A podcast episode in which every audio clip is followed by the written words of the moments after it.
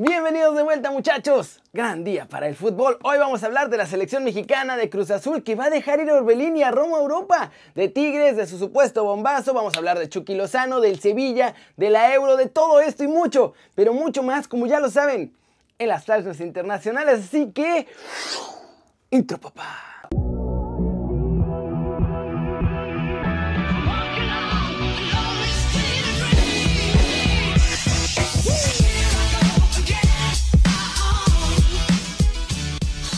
Y arranquemos el video con la nota One Fútbol del día, muchachos. Se acabaron las eliminatorias para los Juegos Olímpicos y malas noticias para el Tri porque nos quedamos fuera del bombo 1 por un pelito. Aunque ojo, esto pueden ser buenas noticias disfrazadas, porque México va al bombo 2 del sorteo de los Juegos Olímpicos. En ese mismo bombo están España, Honduras y Alemania. Así que por lo menos no jugaremos contra ellos en fase de grupos. México, al ser campeón del preolímpico, llegó a 23.4 puntos que lo deja como el cuarto mejor rankeado. Pero como Japón es el anfitrión, se robó un cupo. El bombo 1 lo forman entonces Japón, Brasil, Argentina y Corea del Sur. Y todo esto pasó por haber hecho tan mal torneo en los Olímpicos de Río 2016. Por lo tanto, nos puede tocar como rivales uno entre Brasil, Argentina, Japón y Corea, y además un europeo entre Francia y Rumania y algún equipo de la zona africana o Nueva Zelanda. Dentro de todo, si nos toca un grupo en el que tengamos un rival durísimo como Francia, pero otro par más sencillito, pues podríamos tener un camino menos complicado rumbo a la final, porque la cosa es clasificar a los cuartos y de ahí pues ya se verá, porque nos puede tocar contra quien sea, ¿eh? Como la ven.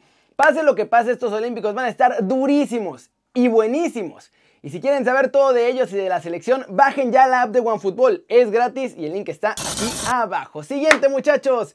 Noticia. Tata Martino abrió el partido ante Costa Rica y dio pistas de las siguientes convocatorias y sí, Pizarro va a seguir en el tri. Bueno, eh, lo primero que creo que hay que separar eh, uno de otro, ¿no? Eh, Efraín es un chico este, muy joven, que siempre es bueno tenerlo cerca, conocerlo, saber cómo entrena, cómo vive, cómo piensa. Por más que haya entrado 15 minutos, creo que lo ha hecho bien, era un momento difícil del partido, el partido estaba 0 a 0. Eh, y más allá de que el gol fue de una pelota parada, hay que pensar que nosotros encontramos el gol con, con Diego y con Efraín adentro de la cancha, ¿no? que son dos chicos muy jóvenes y eso creo que es un aspecto positivo y obviamente que su este, vuelta a la selección tendrá que ver como, de acuerdo a, cómo está su proceso en la MLS y las posibilidades que él aproveche dentro de un, de un equipo como los Galaxy, donde tiene mucha competencia. Y entonces eso, bueno, evidentemente lo, este, su desempeño allí lo puede seguir acercando a la selección. El caso de Rodolfo, Rodolfo es un futbolista de selección mayor. Si independientemente, como yo les digo a ellos, nadie se queda afuera definitivamente, ni, nadie se gana un lugar definitivamente por tener este, a lo mejor un, mal partido o una mala gira. Este, pero como todo el resto de los jugadores, también tenemos que entender que a, tanto a Efraín como a Rodolfo, como a Jonas, este, como a Alan, los sacamos de la pretemporada con apenas algunos partidos amistosos. ¿Cómo la ven? Mientras que Efra y Laines todavía tienen que demostrar en sus clubes y seguir luchando, Pizarro, Pulido y Jonah pues esencialmente tienen su lugar seguro en el tri mayor. No sé qué tan bueno sea esto, ¿eh? No sé qué tan bueno. Cortecito internacional, la UEFA ha hablado. Habrá estadios con mucho público en la próxima Euro, muchachos, este mismo verano. El Comité Ejecutivo de la UEFA ya aprobó, se van a permitir cinco cambios en la Euro del 2020, que se va a jugar en 2021, y la próxima Nations League también. Se va a suprimir el límite de 30% de asistencia del público a los estadios. Cada ciudad va a decidir cuántos van, pero tienen que ser muchos más. Y los únicos fans que pueden entrar a los partidos van a ser los habitantes de cada sede porque no van a permitir, según esto, que los fans viajen de una sede a otra solo para ver los partidos de sus selecciones. Así que les toca esperar pues a ver si el combinado de su país juega en la ciudad en la que están, que sea sede. Y eso sí, lo que no han podido aclarar es cómo le van a hacer para controlar que la gente no viaje para ver los juegos de sus selecciones Y bueno, a ver si es cierto que realmente pueden limitar eso. Pasemos con noticias de fichajes, entradas, salidas y todo en la Liga MX porque hay buenas noticias en Cruz Azul, pero unas peligrosas con los Tigres. De hecho, empecemos con los felinos, porque la gente de Douglas Costa confirmó que los felinos iniciaron contactos para ver si podían fichar al jugador de la Juventus. Sin embargo, la cosa no se va a dar, muchachos, porque el representante del jugador les informó que tienen que pagar por lo menos 6 millones de euros anuales de sueldito si lo quieren fichar. Y eso es algo que Tigres pues no, no tiene dinero para pagar en este momento.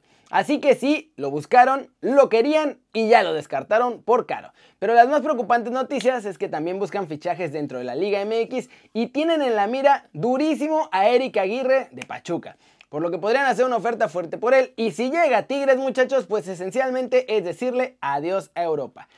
Los que pueden decirlo la Europa están en Cruz Azul. Ya se empezaron a resignar allá que Romo y Orbelín no van a renovar ahí con los de la Noria y han decidido que les abrirán las puertas a que salgan incluso este mismo verano. Pero solo si suben a Europa. Ambos jugadores han levantado interés de equipos como Levante o Granada allá en la Liga de España y en Cruz Azul están pensando que si llegan ofertas que ronden los 10 millones de dólares, pues ya por ahí pueden aceptar esa lanita. ¿Cómo la ven? La presión de los jugadores ahora sí empieza a funcionar. Esos precios son mucho más razonables que los 20 millones que querían hace algunas semanas. Por entre 8 y 10 kilitos van a tener mucha más chance de irse a Europa tanto Romo como Orbelín. Y vámonos muchachos, vámonos con el resumen de los mexicanos en el extranjero, logrando todo porque huele a Sevilla a la mexicana.